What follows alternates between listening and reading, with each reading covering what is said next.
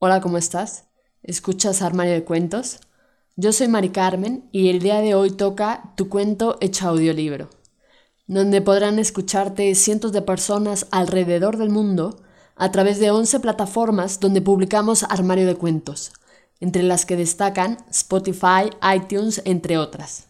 Si quieres saber cómo hacernos llegar tu cuento, entra a la página www.armariodecuentos.com. Dicho esto, damos inicio. Ángela, de Gabriela Díaz. Entre calles, callejones y avenidas, Ángela deambula perdida, sin noción del tiempo. Camina sin detenerse. Quién sabe cuántas veces ha recorrido las mismas calles sin rumbo fijo. La mirada triste, descalza, con la ropa sucia y cansada, cae al suelo. La gente la observa mas nadie le ofrece ayuda alguna y sigue en su camino. Ángela está sola. No tiene recuerdos ni sabe de dónde viene o cómo llegó hasta allí. Después de ir y venir de un lado a otro, por fin llega a una casa abandonada, donde le espera un gato hambriento, que, furioso al verla, se le avienta la cara arañándola. Cuando por fin se libra del feroz gato, baja a esconderse en el sótano. De pronto, se escuchan unas pisadas. Ángela se esconde en el ataúd. Horrorizada se da cuenta que el ataúd no está vacío. Un grito enmudecido de terror se ahoga en su pecho. Cierra los ojos y cae en un profundo sueño. El anciano ciego se acerca al ataúd. Sus torpes manos apenas tocan la cara de Ángela y dice, sigue durmiendo, yo cuidaré de ti. Estaré aquí hasta que despiertes. Ángela sigue inconsciente. El olor a cloroformo de la caja no la deja despertar. El anciano se ha quedado dormido. Ha caído la noche, todo es oscuridad.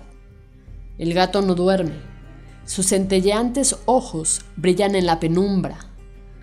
Camina hacia el sótano, trepa la caja y con furia muerde el dedo meñique el dedo índice, el medio, anular y pulgar de la mano izquierda de Ángela. La sangre brota sin que Ángela despierte. El olor a sangre ha despertado el instinto animal de otros depredadores, que se acercan sigilosamente a la casa abandonada, esperando que se abra la puerta. El ataúd está rodeado de unos horrorosos gatos que entraron por la ventana. Esperando a que su víctima despierte, tres de ellos empiezan a mordisquear los pies de Ángela. En el ajetreo de la caja, Ángela cae al piso. Grita con tanta fuerza que el anciano ciego despierta. Ángela se esconde una vez más, ahora dentro de un armario. Se ha librado de los gatos, pero en el interior le espera otra sorpresa, unas enormes ratas. Ante la sorpresa, sale corriendo. El anciano abre la puerta y unos perros entran a la casa tirándolo al suelo, golpeándose la cabeza.